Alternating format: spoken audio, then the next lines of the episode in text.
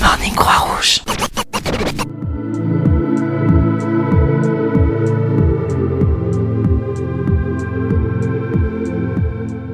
Il y a des jours où les planètes s'alignent. Et en ce mois de février 2019, l'équipe de Good Morning a eu la chance de réunir trois grands protagonistes de notre mouvement. Yves Etienne, hydrogéologue et spécialiste en santé publique, ancien responsable de l'assistance au Comité international de la Croix-Rouge et coordinateur du cours HELP. Richard Jans, délégué pendant plus de 15 années à la Fédération internationale des sociétés de la Croix-Rouge et du Croissant Rouge, ancien président territorial et délégué en mission internationale pour la Croix-Rouge française. Et enfin Normand Lessard, psychologue clinicien, responsable de la gestion du stress au Comité international de la Croix-Rouge, ancien délégué de ce même comité et volontaire au sein de la Croix-Rouge canadienne. On ne pouvait pas laisser passer cette occasion en or. On a donc installé nos trois micros et on a parlé de nos principes, d'Henri, bref de notre mouvement. Et parce que notre mouvement c'est une vraie famille, on a appelé cette émission Henri, Gustave et les autres, en hommage au film presque éponyme de Sauté et d'Abadi.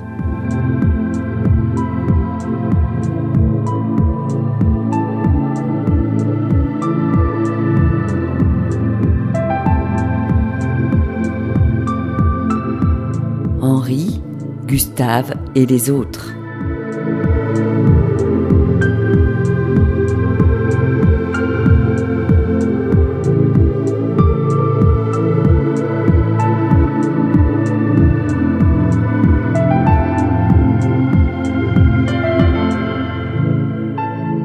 Sur une idée originale de Maxime Thiebaud, à la technique Nadia Anouar, une émission enregistrée au Centre national de l'Albaron à Modane et réalisée par l'équipe de Good Morning Croix-Rouge.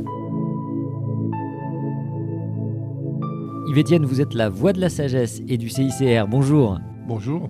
Trois mots pour définir votre voisin terrain, fédération et aussi Croix-Rouge française.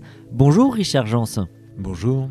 Et enfin notre avis psy qui est du CICR mais aussi de la Croix-Rouge canadienne. Bonjour Normand Lessard. Bonjour.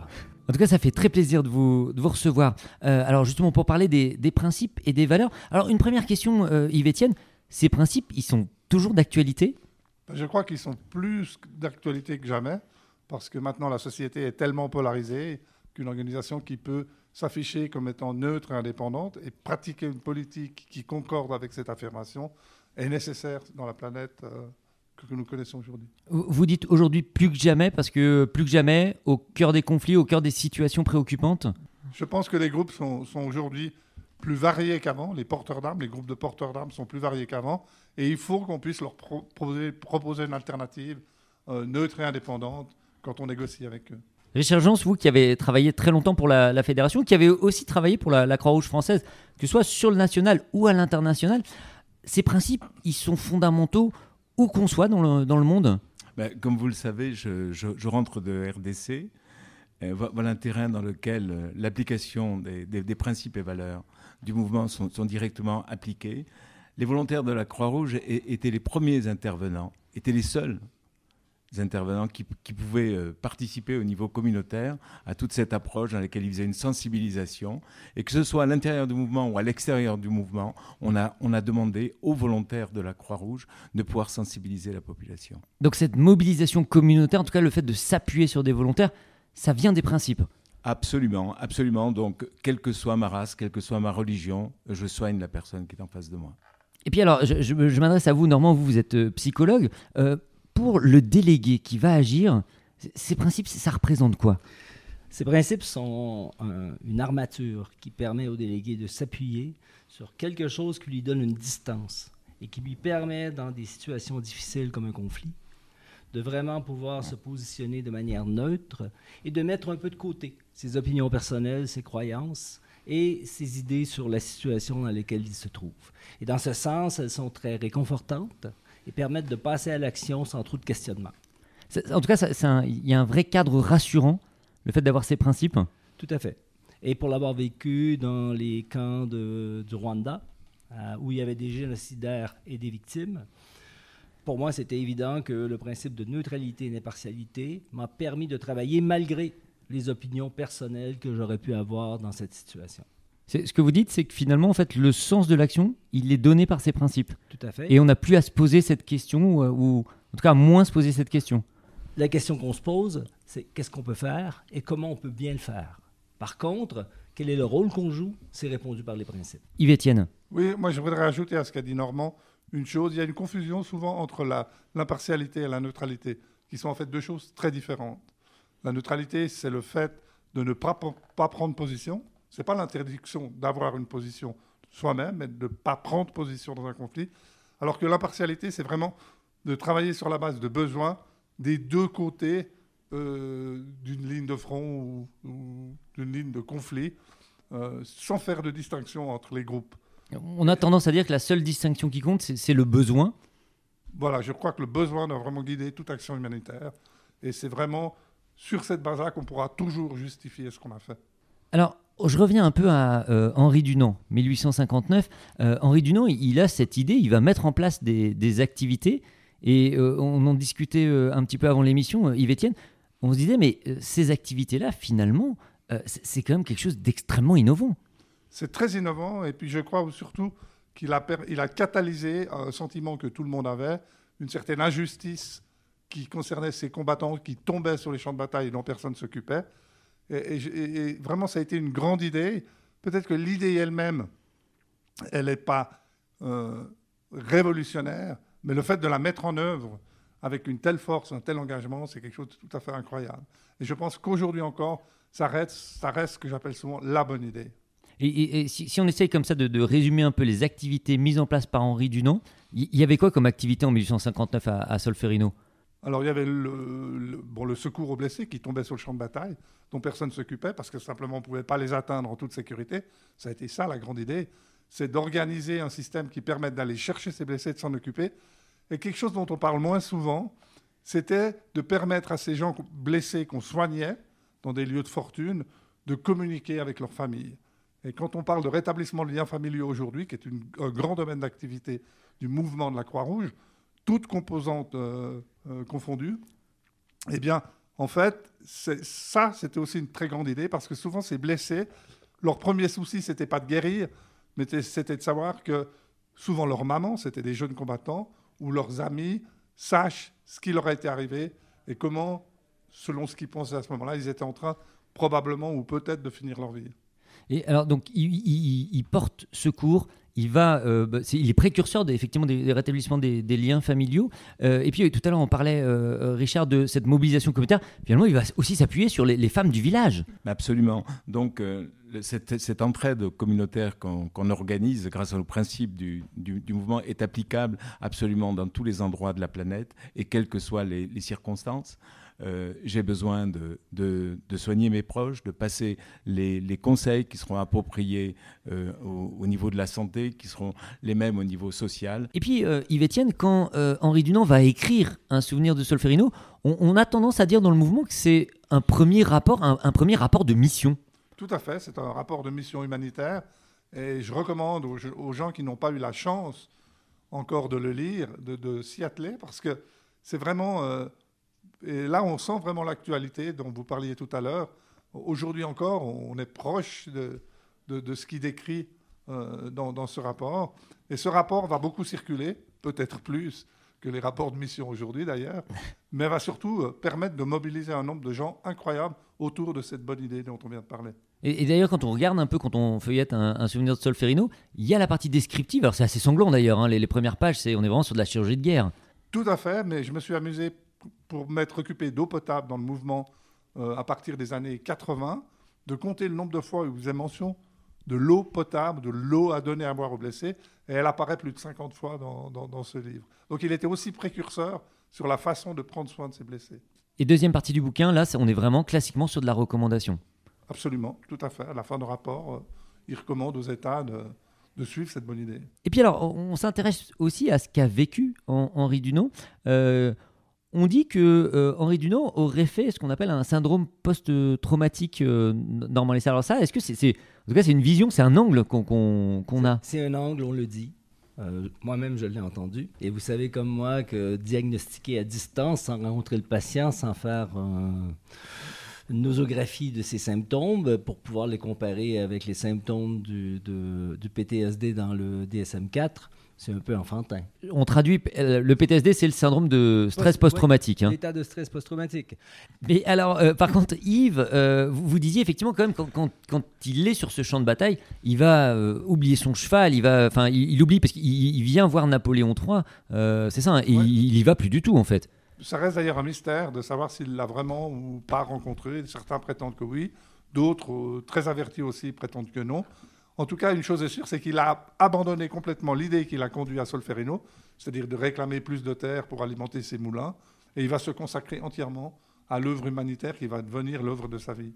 Alors, on, parle beaucoup, beaucoup de, Henri Dunant, euh, mais finalement, en fait, sa, carrière à la Croix-Rouge va être euh, assez courte, malheureusement, parce que il, fonde le, CICR et, malheureusement, en tout cas, il, va en être euh, très vite évincé.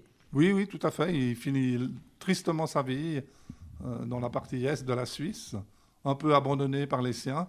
Et c'est vraiment plus tard et après sa mort qu'on reconnaîtra sa grandeur et surtout qu'on lui attribuera la paternité de cette idée et du mouvement. On, dit que Henri Dunant a eu, a eu le tort d'avoir eu euh, finalement un peu raison trop tôt. Oui, je pense qu'on peut le dire comme ça. En tout cas, il s'est entouré de gens qui se sont ralliés à cette idée, qui ont vu la gloire qu'il pourrait éventuellement en tirer et puis, comme souvent ces grands inventeurs, il n'a pas été peut-être assez politique pour rester sur le devant de la scène. Et je crois qu'on peut le dire assez franchement, il s'est fait un peu évincer par ses pairs. J'aimerais quand même ajouter une nuance parce que oui, au niveau de la Société genevoise et du Comité international, par contre, euh, si on regarde l'écho et la résonance presque immédiate que sa proposition a rencontré en Europe, ce n'était pas trop tôt. Pour moi, il a même été euh, précurseur et a même provoqué un mouvement social qui a ramené l'humanité euh, à la place qu'elle devait occuper. Je reviens un peu sur le, sur le mouvement, parce qu'autour de la table, euh, vous représenter le CICR, euh, Richard Jans, la fédération et puis également la Croix-Rouge française. On a souvent tendance à chercher un peu les différences entre le CICR, la fédération. et puis vous avez un discours un peu différent, c'est de dire qu'est-ce qui nous unit ensemble?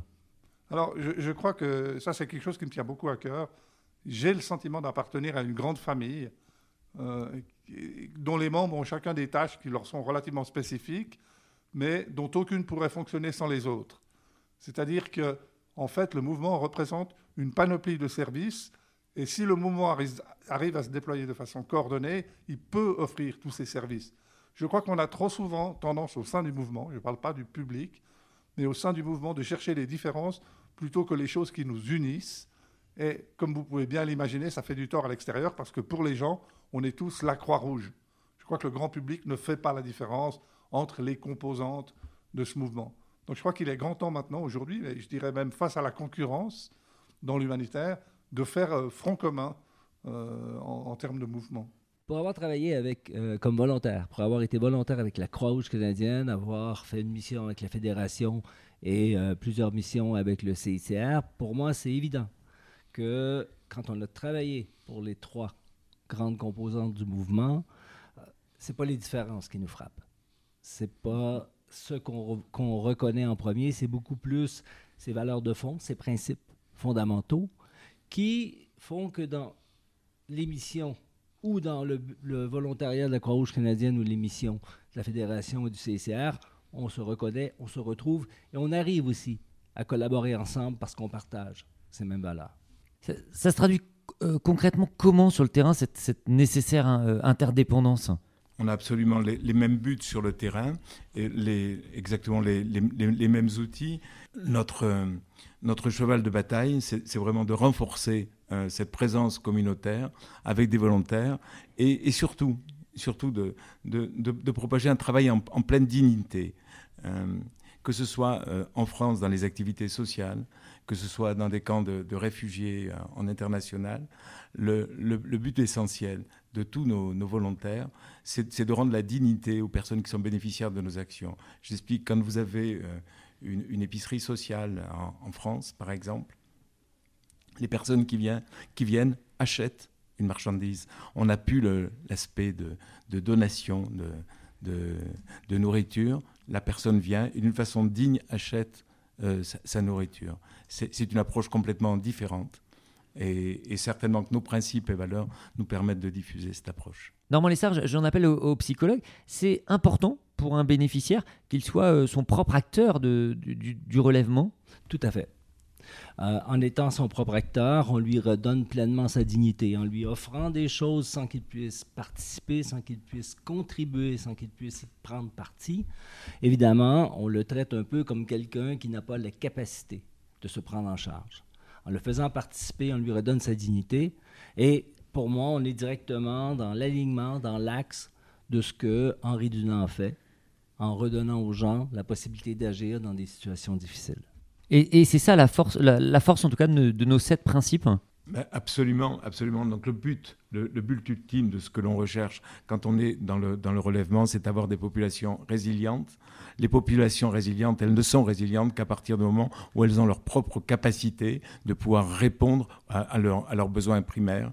Et, donc là, c'est un des rôles essentiels donc, de cette communauté, de cette entraide communautaire, de donner à chacun la capacité de pouvoir répondre à ses propres besoins. Deux mots, peut-être juste une, définition, euh, en tout cas de la résilience, euh, Normand Lessard. C'est quoi la résilience? La résilience, euh, et il, faut la, il faut vraiment la dissocier de la résistance. la résistance, c'est la capacité de faire face en se mobilisant devant des événements, des situations. La résilience, c'est la capacité d'apprendre et de se développer dans des situations difficiles pour faire face encore mieux la prochaine fois où la situation pourrait survenir ou une situation semblable. Donc, il y a dans la résilience une notion d'apprentissage. Et pour reprendre ce que disait mon cher collègue euh, Richard, l'idée d'impliquer les gens, c'est qu'en même temps qu'on les aide à se remettre d'une situation difficile pour retrouver une normalité, on les aide aussi à apprendre, à se développer et à pouvoir faire face encore mieux lors de la prochaine difficulté. Oui, je, crois qu'il y a un mot très important dans ce qui vient d'être dit, c'est le mot dignité. Je pense que toute action de la Croix-Rouge, qu'elle soit euh, dans des situations de conflit, dans des situations de catastrophe, dans de la détresse sociale, c'est vraiment l'intention de rétablir chez tous les, j'aime pas le mot bénéficiaire, chez tous les victimes de traumatisme, les victimes de guerre, les victimes de catastrophes, leur propre dignité, que l'individu retrouve sa dignité. C'est vraiment un, un concept qui devrait guider tout ce que fait le mouvement de la Croix-Rouge, et je crois d'ailleurs que c'est le cas. Un grand merci en tout cas euh, eh bien de, nous avoir accordé et ce temps et ces, précieuses euh, paroles sur le mouvement, euh, sur ses principes et ses valeurs.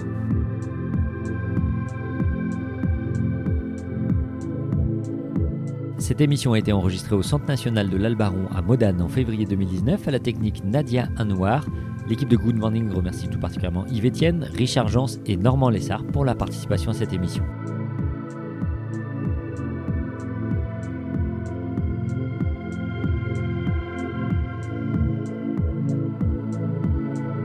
Ce podcast vous a été proposé par Good Morning Croix-Rouge, l'émission de la Croix-Rouge faite par la Croix-Rouge pour la Croix-Rouge. Retrouvez-nous sur vos plateformes de podcast préférées et abonnez-vous. À bientôt.